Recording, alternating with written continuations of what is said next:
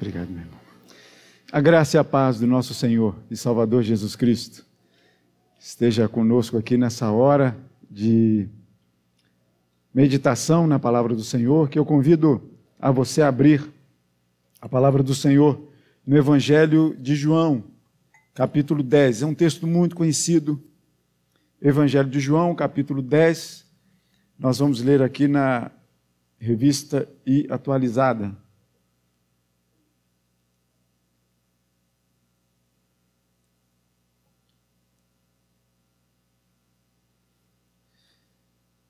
Oração por iluminação já foi feita. E nós vamos meditar um pouco nessa noite, a partir do versículo de número 10 até o versículo 18. Mas nós vamos fazer a leitura ah, do, a partir do versículo 1. Eu convido vocês a colocar de pé mais uma vez, para que a gente leia a palavra do Senhor.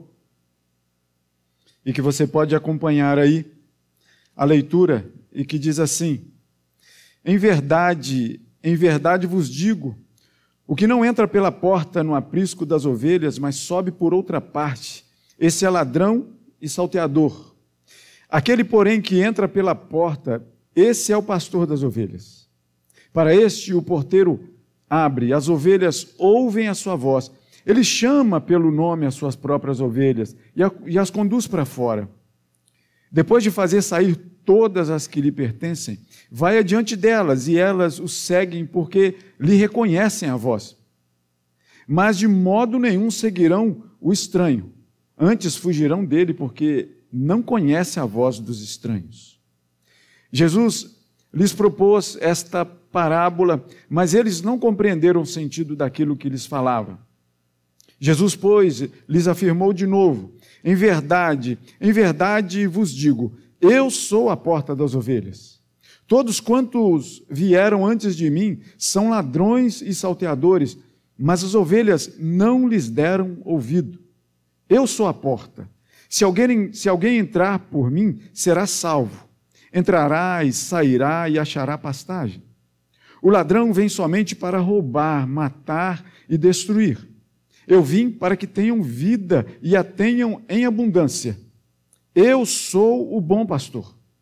O bom pastor dá a vida pelas ovelhas. O mercenário que não é pastor, a quem não pertencem as ovelhas, vê vir o lobo, abandona as ovelhas e foge. Então, o lobo as arrebata e dispersa. O mercenário foge porque é mercenário e não tem cuidado com as ovelhas. Eu sou o bom pastor, conheço as minhas ovelhas e elas me conhecem a mim. Assim como o Pai me conhece a mim, e eu conheço o Pai, e dou a minha vida pelas ovelhas. Ainda tenho outras ovelhas, não deste aprisco. A mim me convém conduzi-las. Elas ouvirão a minha voz, então haverá um rebanho e um pastor. Por isso, o Pai me ama, porque eu dou a minha vida para a reassumir. Ninguém a tira de mim. Pelo contrário, eu espontaneamente a dou. Tenho autoridade para entregar e também para reavê-la. Este mandato recebi de meu Pai. Louvado seja o nome do Senhor. Você pode se assentar.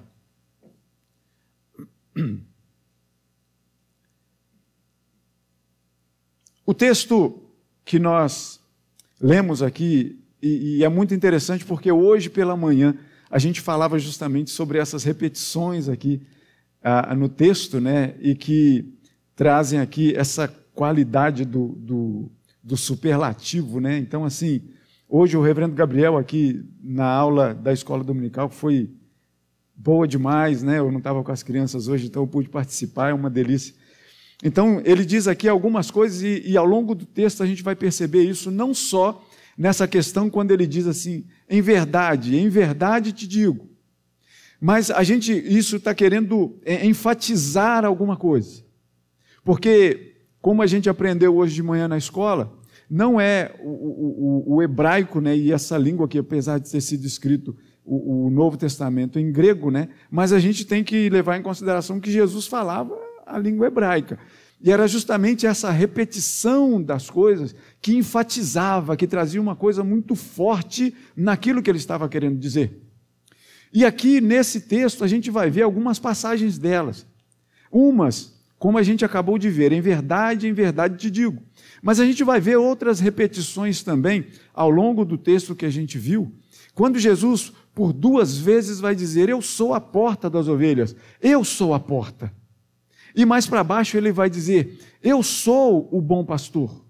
O bom pastor dá a vida pelas ovelhas. Eu sou o bom pastor e dou a minha vida pelas ovelhas. Então a gente vai ver uma série de repetições que esse texto nos traz para enfatizar justamente uma característica bendita do nosso Senhor e que a gente vai passar por ela aqui um pouco. O texto, para a gente ambientar um pouco, ele, ele está falando, e a gente vem aqui é, numa cura de um cego, no capítulo 9, e que Jesus então vai dizer que ele é a luz do mundo. E depois, os líderes, os fariseus, encontram com esse cego e interrogam o cego, dizendo assim: oh, Mas o que, é que aconteceu com você? E o cego não sabia direito quem havia curado. Chamaram, inclusive, os pais desse cego para dizer assim: Não, diz aí, o que, que aconteceu com esse cego? E os pais, com medo de dizer que foi um tal de Jesus que havia curado o cego, falaram para os fariseus: Não, pergunta para o meu filho, ele tem idade para poder responder. E aí depois, Jesus revela-se ao cego, e a gente está chegando aqui no finalzinho do capítulo 9, revela-se ao cego, e ali os fariseus, então, alguns dentre os fariseus que estavam perto dele, perguntam: vem cá, acaso nós também somos cegos?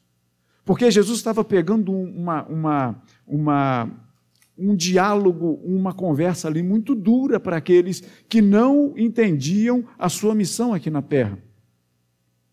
E Jesus, então, quando a gente é, é, vê Jesus respondendo, né? Se vocês fossem cegos, versículo 41 do capítulo 9, vocês não teriam pecados, mas vocês me veem e não acreditam em mim. Aí subsiste o pecado de vocês. Então, quando a gente começa é, nesse capítulo de número 10, Jesus dizendo assim: então, em verdade, em verdade eu digo para vocês. Ele está querendo enfatizar a sua majestade, a sua soberania aqui nessa terra e usa um contexto muito comum naquela época que não é comum para nós hoje. O curral, o aprisco, o lugar de guardar as ovelhas. Era muito comum naquela época, naquelas aldeias, naquelas cidades pequenas, um contexto muito rural de agricultura e de pecuária. E aqui cuidava, e Jesus trouxe essa história, essa parábola, para poder dizer é, é, e fazer com que aquelas pessoas pudessem entender no seu dia a dia a figura e a pessoa de Jesus no meio daquele povo. E é por isso que ele vai dizer assim: olha, em verdade, em verdade eu digo para vocês que a gente tem um lugar de guardar as ovelhas. E ele vai dizer: Eu sou a porta das ovelhas, eu sou a porta. E ele vai dizer o seguinte: ele vai ir além e vai dizer assim: Olha, o verdadeiro pastor das ovelhas conhece cada uma delas. E as ovelhas desse lugar de guardar as ovelhas conhecem a voz do pastor. E Jesus vai começar contando essa história, dizendo: Olha, em verdade eu digo para vocês, eu sou a porta das ovelhas.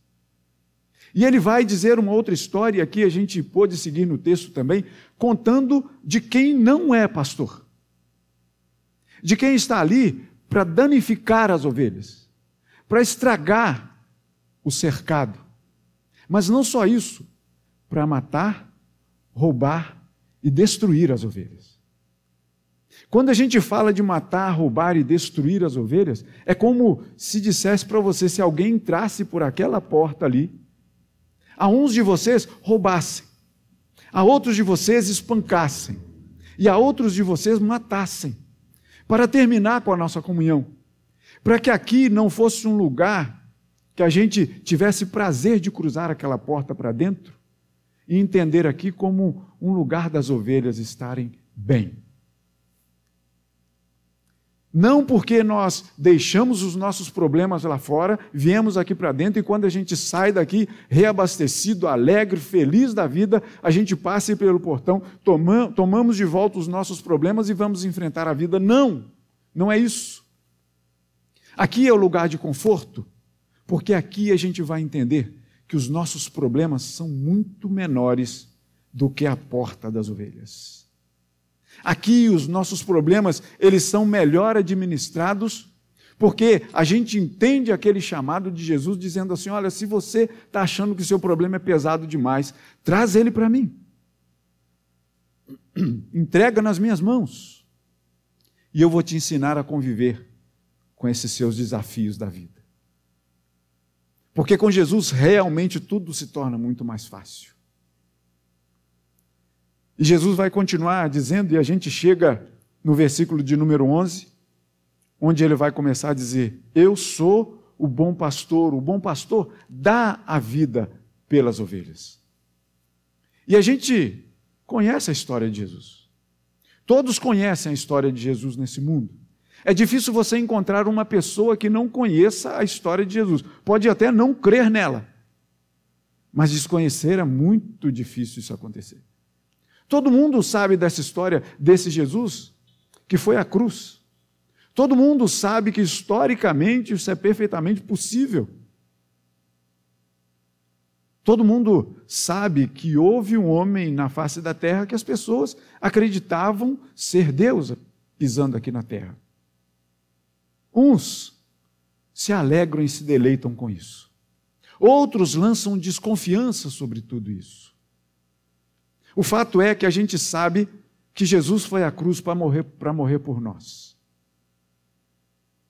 E a gente muitas vezes pensa quão maldosos aqueles homens foram que pegaram Jesus à força, na força do braço, na força de porretes e espadas, como foram ao monte para poder pegar Jesus e prendê-lo. E Jesus diz assim: Olha, eu estive com vocês no templo o tempo inteiro, e vocês vêm com espadas e porretes para me prender? Mas foi sob essa força que Jesus foi preso. Preso, maltratado, escarnecido e levado à cruz. E aí a gente pode entender e olhar para aqueles homens Quanta maldade aqueles homens fizeram com Jesus. E eu lanço um desafio para a gente pensar aqui nessa noite, que eu quero compartilhar com vocês. E digo para vocês: ninguém tirou a vida de Jesus.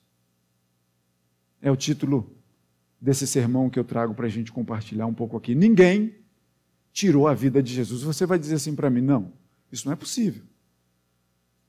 Eu sei que tiveram homens, líderes religiosos, o povo lá de Roma, soldados, que pegaram Jesus lá no monte, que levaram para a prisão, açoitaram Jesus, cuspiram nele, escarneceram dele, colocando sobre ele, sobre a cabeça dele, uma coroa de espinhos. Eu sei que ele foi levado à cruz. Eu sei que prenderam e pregaram ele numa cruz. E eu sei da história dele que ele morreu. Então foram os homens que pegaram aquele Jesus e o prenderam na cruz e o mataram. Mas eu digo para vocês: ninguém tirou a morte, tirou a vida de Jesus. E a gente vai chegar lá nesse ponto. Mas enquanto a gente não chega, guarde isso aí com você um pouquinho. Jesus vai dizer: Eu sou o bom pastor. Versículo 11. A gente entra no texto e no trecho que a gente quer conversar. E Jesus vai dizer: eu sou o bom pastor. O bom pastor dá a vida pelas ovelhas. Não nos esqueçamos que Jesus aqui está contando uma história para os seus ouvintes. E ele usa, e João registra aqui nessa parte, nessa parte do discurso de Jesus, ele diz assim: Eu sou o bom pastor. Mas ele aponta para alguém dizendo assim: O bom pastor dá a vida pelas ovelhas. E talvez seria, olhando para cada um de nós, se estivéssemos lá, na, se estivéssemos lá naquela hora, Jesus olhando nos nossos olhos e talvez muitas pessoas ali soubessem e talvez até tivessem o próprio ofício de cuidar de ovelhas. Mas todo mundo conhecia ovelha naquele, naquele lugarejo. Não era difícil você caminhar pelas estradas e ver um curral de ovelhas aqui. Não era difícil você ir buscar água no campo e encontrar ali os pastores conduzindo as ovelhas para o pasto. Era muito comum isso lá acontecer naquela época. Então todo mundo sabia, e Jesus diz assim: Eu sou o bom pastor. E vira para aqueles seus ouvintes e diz assim: Olha, o bom pastor, ele dá a vida pelas ovelhas. E aí talvez o cuidador de ovelhas diz assim: Espera aí, eu, eu acho que eu sou até um bom pastor, eu cuido bem das minhas ovelhas. Eu saio com elas de manhã para pastar. Como ele diz aqui, quando ele diz que ele é a porta, a maior das liberdades nós temos quando ele diz: as ovelhas que conhecem a voz de Jesus e sabem que ele é a porta, entra, sai, encontra pastagem. Tem a maior das liberdades, mas aí o cuidador de ovelhas, o pastor de ovelhas lá do campo, pode estar pensando em Jesus assim: peraí, o bom pastor, ele dá a vida pelas ovelhas? Porque quando a gente fala de ovelha hoje, aqui, a gente sabe que a gente não está falando do animalzinho que fornece a lã. Quando a gente fala de, do, do, contexto de igreja, a gente sabe que ovelha somos eu e você. Ovelhas na, na mão, nas mãos do pastor soberano e supremo que é Jesus. A gente sabe que está tratando de pessoas, mas prestem atenção, aquele discurso de Jesus ele não está dizendo aqui de pessoas exatamente. Ele está falando de ovelhas e diz assim: olha, o bom pastor, ele dá a vida pelas ovelhas. E aí eu volto a dizer: aquele cuidador de ovelhas vai falar assim: bom, eu não sei se eu daria a minha vida no lugar de uma ovelha. Vamos com calma.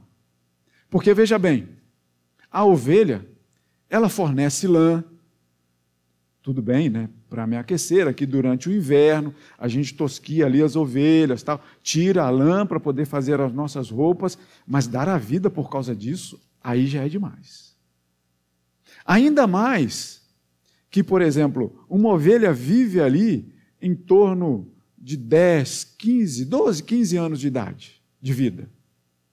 Duração da vida da ovelha. E aí o pastor vai dizer assim: peraí, o bom pastor, ele dá a vida por um bicho? Por um animal?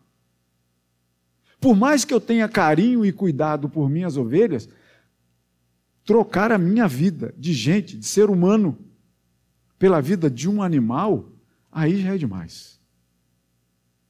O bom pastor dá a vida pelas ovelhas. Então você imagina você ouvindo isso e dizendo assim: eu troco a minha vida. Vamos contextualizar? É como se eu dissesse para você assim: você gosta lá do seu pet lá na sua casa, do seu animalzinho, do seu cachorrinho, que tem nome, que tem cama, que tá chamando, muita gente está chamando de filho, de filha, e por aí vai. É como se dissesse para você assim: você trocaria a sua vida pela vida do seu pet?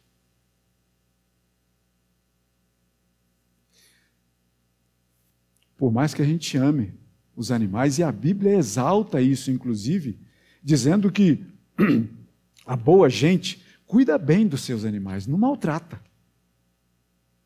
E a gente vê por aí tanta gente maltratando animais, não é isso? Muita gente maltratando animais. Ontem eu estava conversando com, com uma jovem à tarde que ela gosta de gatos. A gente que não gosta de gato tem gente que prefere cachorro, tem gente que gosta dos dois, enfim. Mas ela gosta muito de gatos. E ela, de alguma maneira, ela não é uma recuperadora assim, voraz de gatos de rua, não. Mas de repente ela tem ali, ela tenta dar um jeito de, de salvar o bichinho. E quando um dia ligaram para ela, dizendo assim: olha, tem um gatinho aqui pretinho. E ela foi e me, me deu uma informação que eu não sabia. As pessoas maltratam o gato por ser preto. Com aquela superstição do gato preto, sabe? Então eles, muita gente maltrata só pelo gato ser preto. pensando naquela superstição que gato preto dá azar. É porque o coração é mau mesmo. Mas então voltemos aqui à nossa reflexão. É como se você pensasse assim: olha, lá em casa a gente tem um cachorro. É como se eu pensasse assim: eu dou a minha vida pelo tio, ou pelo Luke, né? Lá, o nome lá do meu cachorro. Não dou. Sinceramente, por mais que eu ame, mas não dou. Eu posso até levar ele para o veterinário quando está passando mal, eu posso cuidar dele, eu posso dar carinho, eu posso dar chamego, mas eu não troco minha vida por ele. Não. Era isso que Jesus estava falando aqui. O bom pastor, talvez essa primeira frase que ele diz aqui, eu sou o bom pastor, nesse versículo 11, ele diz, eu sou o bom pastor, mas ao mesmo tempo que ele diz eu, ele aponta para você dizendo, o bom pastor dá a vida pelas ovelhas. Percebe? Eu não vou pedir para levantar aqui, a mão aqui, não, mas eu não sei se você daria a sua vida pela vida do seu animal. E eu não estou dizendo aqui, irmãos, deixar de levar, de cuidar, eu não estou dizendo disso, não. Eu estou indo muito mais profundo. Eu estou indo muito mais profundo.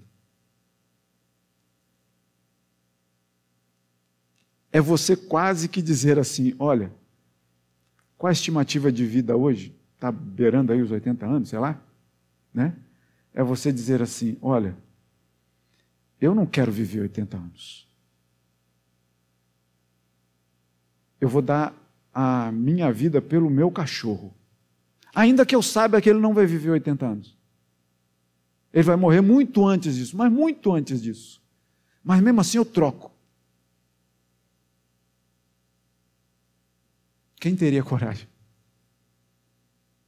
de fazer isso?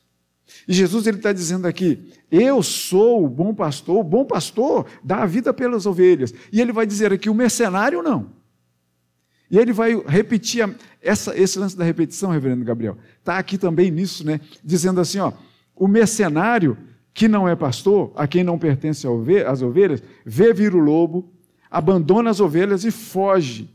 Então o lobo as arrebata. O mercenário foge porque é mercenário. Olha a repetição aí de novo. Dizendo assim: o mercenário é mercenário mesmo. Ele foge porque ele não está nem aí para as ovelhas. Ele foge porque ele está afim de fazer covardia com o seu pet.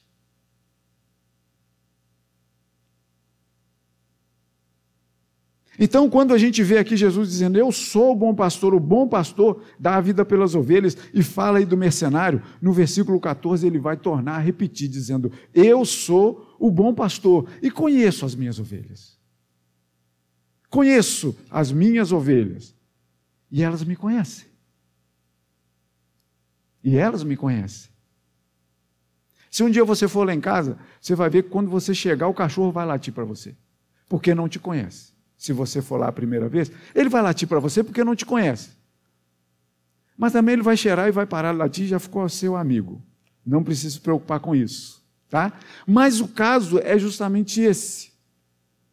O fato é que as ovelhas conhecem a voz do pastor. E o pastor conhece as ovelhas. Conhece elas, a elas até pelo nome.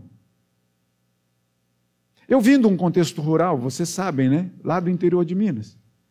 E lá eu tinha um tio que ele tinha uma fazenda, e volta e meia nas férias a gente ia lá passar um tempo com o tio. E era uma fazenda mesmo, sem energia elétrica, sem é, é, banheiro, sem chuveiro. Era banho no rio mesmo. Chuva, frio, calor, não interessa. A gente ia lá num cercado de madeira o rio que era desviado, fazia um poço e ali a gente tomava banho. Não tinha chuveiro.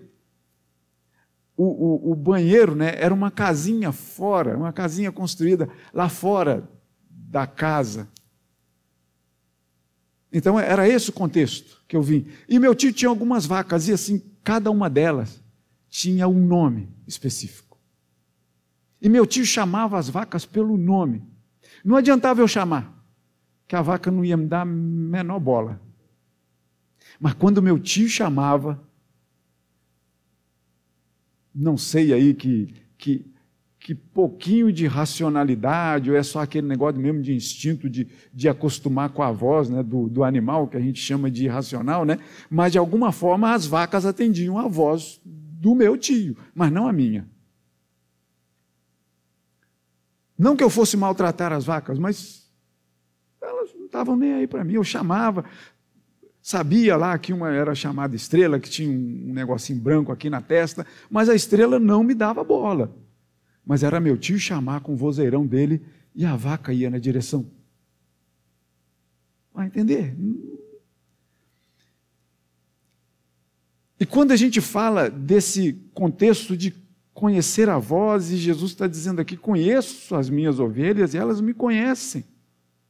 E ele começa a fazer uma relação, que é uma relação muito perigosa, que Jesus faz aqui nessa hora. Porque ele começa a comparar ovelha com gente. Porque ele vai dizer aqui: Eu sou o bom pastor, versículo 14. Eu sou o bom pastor, conheço as minhas ovelhas, elas conhecem a mim. Assim como o Pai me conhece e eu conheço o Pai. Vem cá, ele está comparando o pastor de ovelhas lá do campo com uma relação de Deus para com ele. O Deus Todo-Poderoso que os judeus estavam ali ouvindo aquilo. Tanto que, se você prestar atenção é, é, no versículo 19, né, que é um outro, um outro trecho do, do, eh, que vai seguir aqui ao que a gente leu, vai dizer assim: por causa dessas palavras rompeu nova dissensão entre os judeus, e muitos deles diziam assim: ele tem demônio. E enlouqueceu. E outros vão dizer assim: mas esse modo de falar não é de quem tem demônio. Pode alguém que tem demônio abrir os olhos ao cego? A história que aconteceu há pouco. Percebe então, quando ele diz assim: o bom pastor dá a vida pelas ovelhas. As ovelhas me conhecem e eu conheço as minhas ovelhas. Assim como eu conheço o Pai, Deus Todo-Poderoso, o Yahvé, e o Yahvé me conhece. Espera aí, essa relação não tem sentido. Podia pensar os seus ouvintes. Essa relação não tem sentido algum, porque o que tem o bicho a ver com o pastor do campo e Deus e esse homem que nos fala? Tem uma coisa muito complicada acontecendo aqui. Mas aí é onde Jesus ele vai mais a fundo e dizendo assim: Assim como o Pai me conhece, finalzinho do versículo 14, eu dou a vida pelas ovelhas. A história aqui começa a ficar diferente. Porque Jesus, primeiro diz assim: Eu sou o bom pastor. O bom pastor, ele, o bom pastor, dá a vida pelas ovelhas. Mas agora ele está dizendo assim: Olha, eu sou o bom pastor, eu dou a vida pelas ovelhas. Ele aponta para ele: Eu dou a vida pelas ovelhas.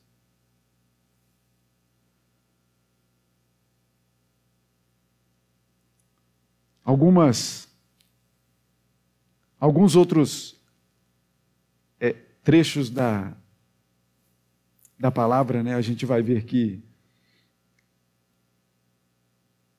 que Paulo vai escrever, por exemplo, aos Romanos dizendo: "Mas Deus prova o seu próprio amor para conosco pelo fato de ter Cristo morrido por nós, sendo nós ainda pecadores, pelo fato de Cristo ter morrido por nós."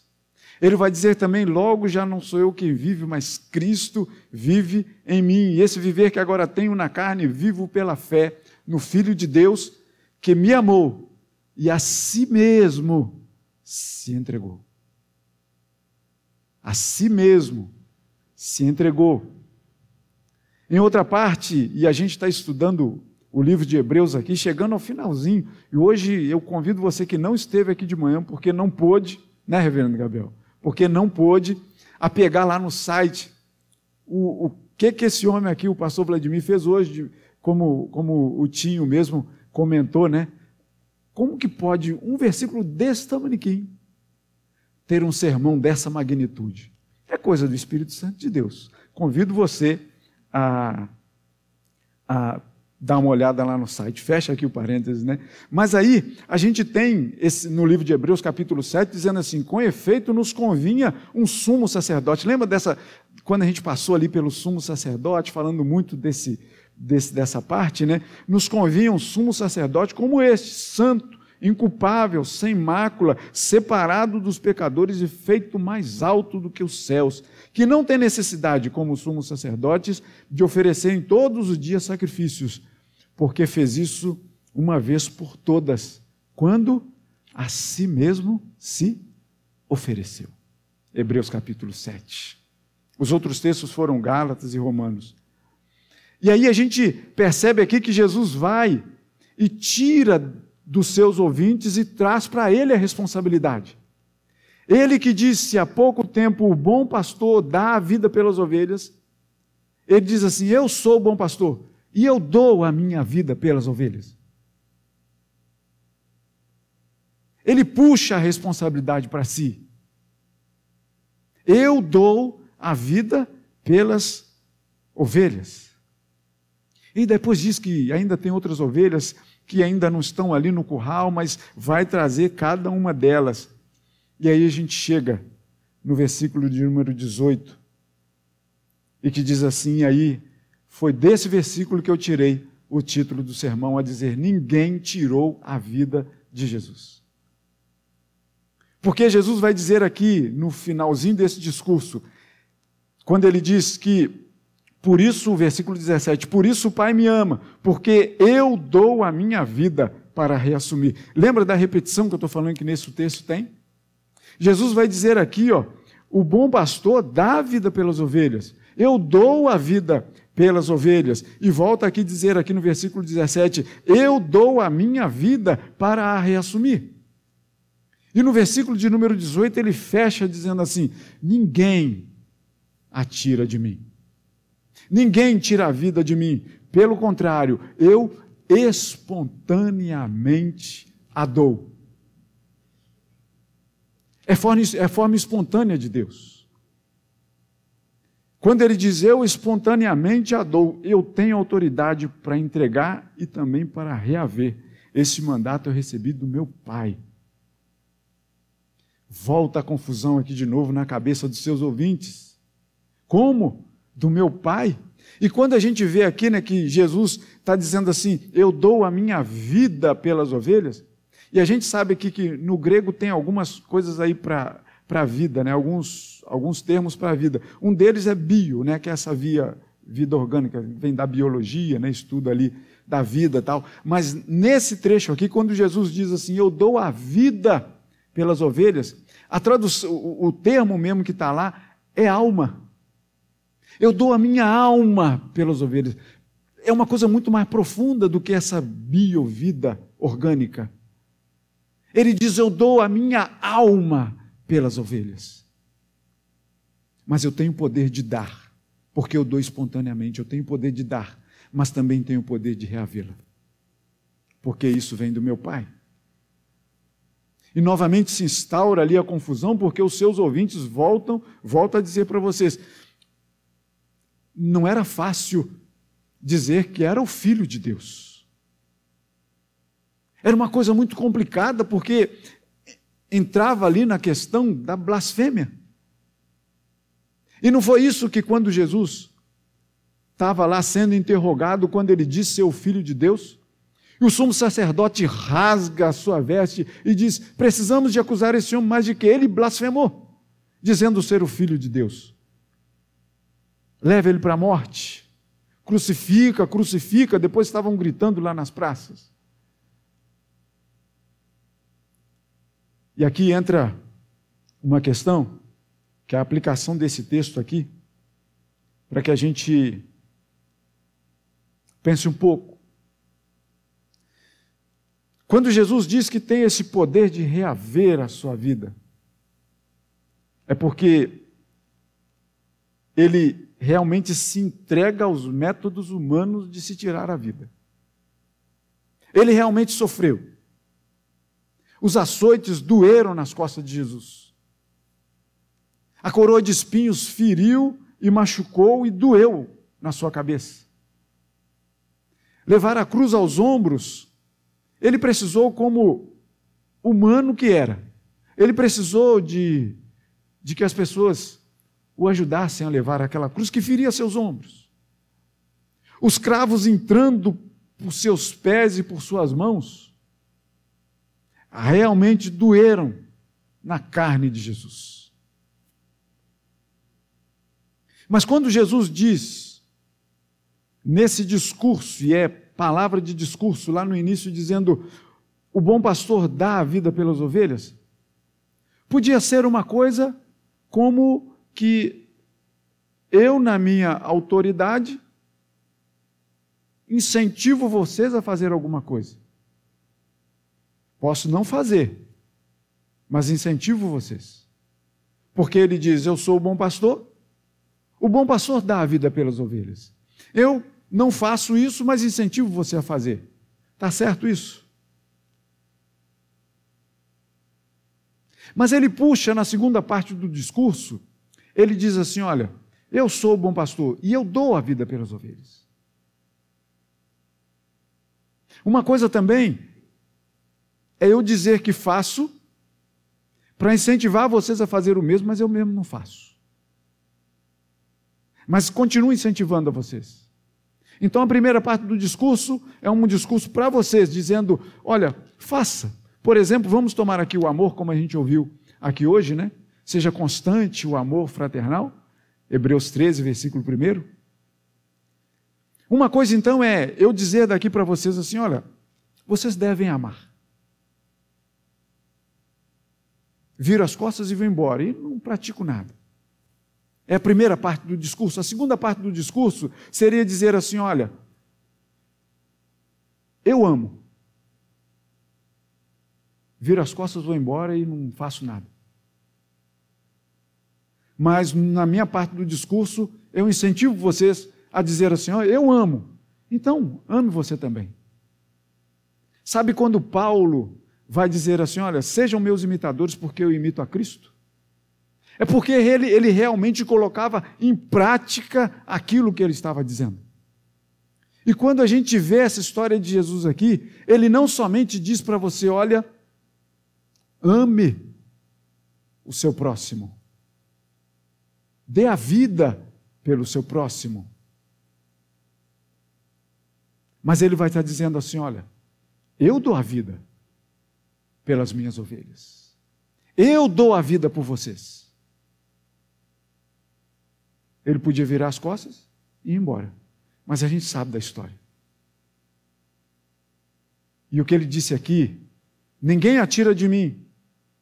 Eu espontaneamente a dou.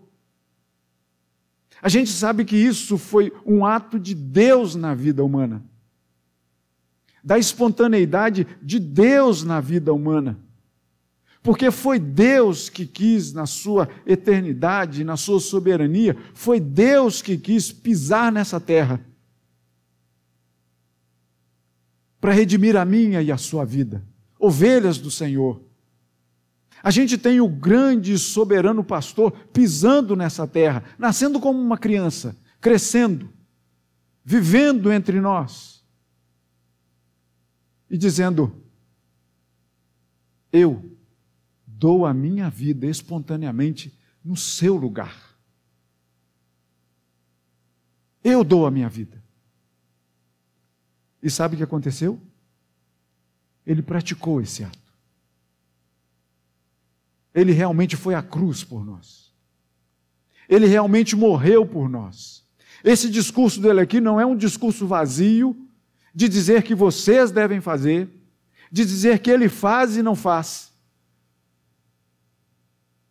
Mas ele acertadamente não só nos incentiva, como disse que fazia, ou faria, e como fez. Porque ele foi realmente à cruz por nós. Ele se entregou por nós. E esse sacrifício era necessário ter acontecido E é um sacrifício suficiente. E aí eu digo para vocês o seguinte: por mais que ele tenha usado esse contexto aqui de morte, ele não está dizendo para você entregar sua vida de morte para alguém, até porque não ia adiantar. Seria realmente trocar a vida pela ovelha, o bichinho, ou seu pet. Seria isso. De que adiantaria para a vida humana? Não adiantaria. Porque o sacrifício que ele fez fez com que nós não precisássemos mais pensar em entregar a vida de nada no lugar de qualquer coisa. Porque ele se entregou verdadeiramente por nós, a morte e morte de cruz. E fez isso por nós, ovelhas da sua mão, sendo nós ainda pecadores e com uma vida limitada nesta terra. Ele, na sua eternidade, ele deixa essa eternidade. O pastor que viveria 80 anos e que trocaria a sua vida pela ovelha que vive 12, 15 anos. Ele verdadeiramente sai dessa sua eternidade, troca a alegria que lhe estava proposta para sofrer na cruz por nós. E essa morte é diferente, por exemplo, de uma mãe. Vocês já devem ter acompanhado aí alguns, alguns noticiários, alguma coisa assim, não recente, né? Mas vocês já, já viram assim que algumas mães ou pais, né, dão a vida realmente pelos seus filhos? Teve uma vez que eu estava vendo um, uma notícia e uma mãe foi filmada passando ali, eu não sei se é na Flórida, ali nos Estados Unidos, que tem aqueles aligatores, né, ali do aqueles jacarezinhos lá, e, e tem muito, muito panto ali, na, pântano naquela região, acho que é, que é Flórida mesmo, é isso? É, né? E aí uma mãe estava caminhando assim por um caminho, e uma filhinha dela que estava assim com a mão deslizou no barranco e foi para dentro d'água. E veio um, um aligator daquele para poder pegar a filha e pegou. A mãe não pensou duas vezes. A mãe foi lá e se atracou com, com, com o jacaré o aligator de lá. Ela não se importou com sua vida, ela queria salvar a vida do seu filho. Ainda que ela conseguisse lançar o filho para fora e ela fosse morta, não, ela não estava se importando com isso. Mas, graças a Deus, esse lance ela conseguiu livrar lá o, o filho dela do, do bicho, né? E, e levou são e salvo. Com algumas mordidas ali, lógico, né? Precisou e aí, mas vamos dizer que não tivesse conseguido.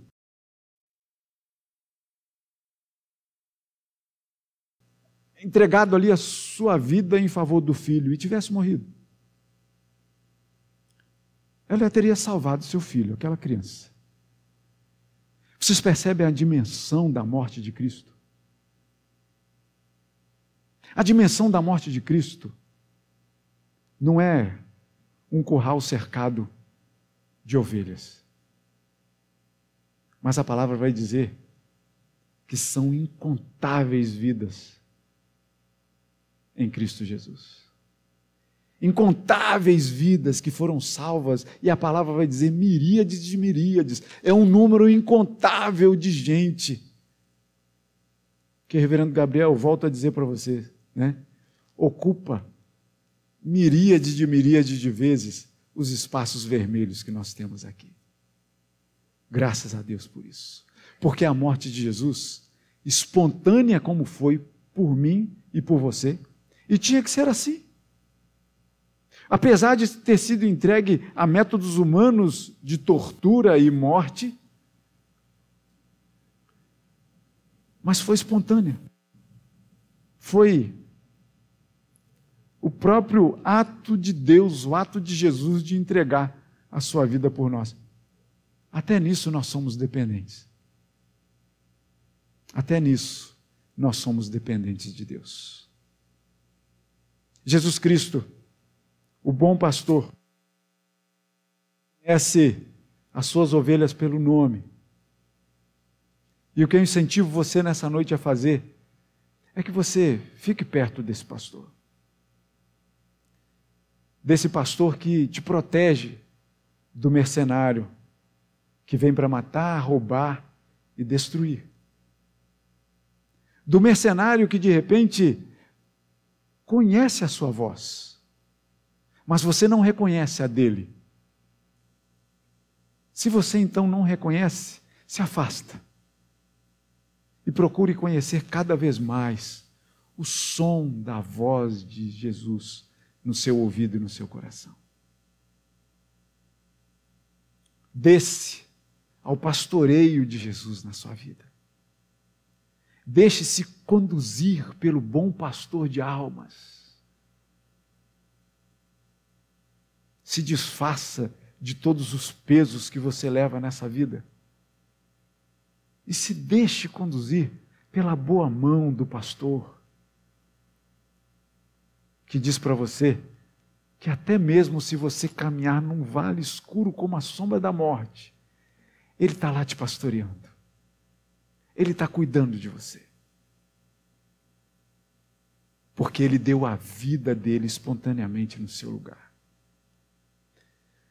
Faça isso ter valor na sua vida. Porque é o maior dos valores que nós temos. Justamente é a presença da morte de Jesus na nossa vida. E como ele disse, ele teve poder para reaver. Teve poder para reaver, para que, junto com a sua ressurreição, nós também ressuscitássemos com ele.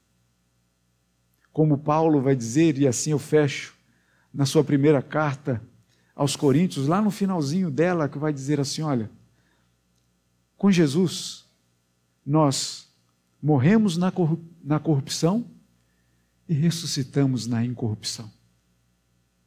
Morremos na fraqueza e ressuscitamos em poder.